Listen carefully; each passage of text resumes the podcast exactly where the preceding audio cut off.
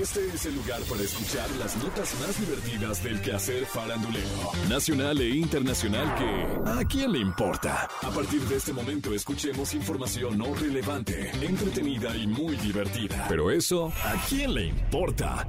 Y bueno, ahora te cuento, fíjate que ya desde hace algunos años la relación que Eduardo Yáñez tiene con su hijo, fatal, ¿eh? Déjame decirte, se ha vuelto cada vez más complicada porque Eduardo Yáñez dice que el hijo le robó dinero.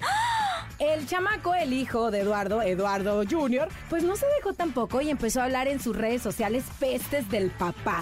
¿Qué? Sí, así lo hizo. Pero ya la historia cambia un poquito porque ahora este hijo ya lo hizo abuelo a Eduardo Yáñez. Entonces, ¿no crees que se, el asunto se arregla? No. Eduardo Yáñez no le interesa conocer a su nieto. En sus propias palabras, Eduardo Yáñez comentó que le sacaba dinero, que nada más le estaba hablando como por dinero, hasta que él se dio cuenta que dijo, no, mijito, a ver, tratamos de hablar hace algún tiempo, si tú me quieres hablar, háblame, con gusto te doy un consejo, pero de dinero, nada, cero, ya no te daré nada. Eso también dijo que le sirvió de una manera para que el hijo se vuelva más responsable y trabaje, ahora sí que trabájele, mijito, y sepa lo que es ganarse la vida y no le esté hablando nada más cuando quiere algo de él, ¿no? ¿Y el nieto? Y el nieto dice que no tiene ni ganas de conocerlo. Así bien tajante el hombre dice, bueno, ya, entre nosotros hubo una separación y está decidido, así con esos... ¿Qué?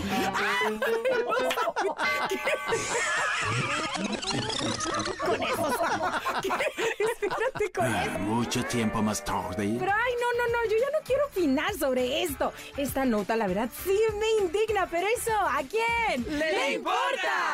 Hace unos días, Anel reveló que pronto podría comenzar a cobrar las regalías por las canciones de José José, ñaca ñaca. Wow. Recordemos que tras el lamentable fallecimiento del príncipe de la canción, Anel se halló un testamento por ahí en el que aparece como heredera universal. Imagínate, la disquera Sony le solicitó expedir unos recibos de cobro para que así puedan pagarle el dinero que continúa generando por su música José José después de su fallecimiento. Ajá. Después de varios intentos, consiguió una cita en el SAT para iniciar los trámites pertinentes para comenzar a cobrar las regalías. Show me the money. El objetivo de esta cita es para que el SAT reconozca el testamento, la sucesión y los papeles que ya están dichos y puestos por el juez. Y bueno, fíjate que lo que comenta Anel, ¿no? Que ahora con eso de las plataformas digitales ya no sabe ni cómo va a ser el pago, ¿no? Dice, desde luego que es diferente a cuando estábamos nosotros al frente de todo, pero no sé, el chiste es que se escuche y más.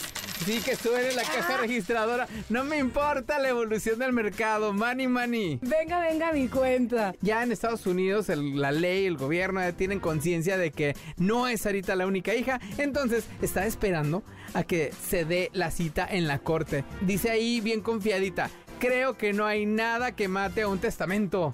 Tengo el as bajo la manga, ¿eh? Anel vio la oportunidad y ahora no la quiere dejar ir. La pregunta es, ¿qué pensaría de todo esto el propio José José? ¿Será que estaría de acuerdo, en contra o será que esto es algo que a quién ¡Le importa! Ricardo Arjona se llevó una sorpresa en el metro de New York, pues a pesar de que es uno de los cantautores latinoamericanos más reconocidos, en este lugar nadie lo ubicó. Ya ves que se ha dado mucho de que artistas llegan de la nada así y cantan. Bueno, esto es lo que quiso hacer Ricardo Arjona. Decidió dar una serenata sorpresa en una estación del metro de New York, por supuesto, y de una forma sencilla, nada más agarró una silla, su guitarra y empezó a cantar.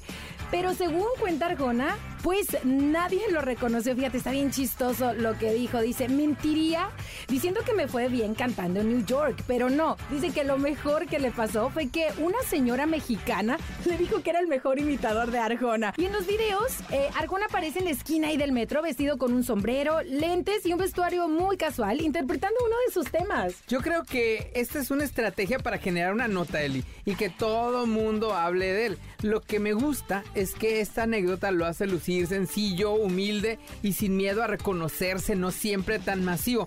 Piensen chicos, si Arjona hubiera querido dar una nota en la que se dijera que arrasó con los aplausos en el metro de Nueva York, pues básicamente hubiera anunciado que iba a estar ahí en todos los medios tradicionales y digitales y sus fans de todo el mundo muy seguramente hubieran tomado un vuelo solo para ir a vivir esa experiencia de verlo tocar en el metro. Eso sí. Eso es una realidad.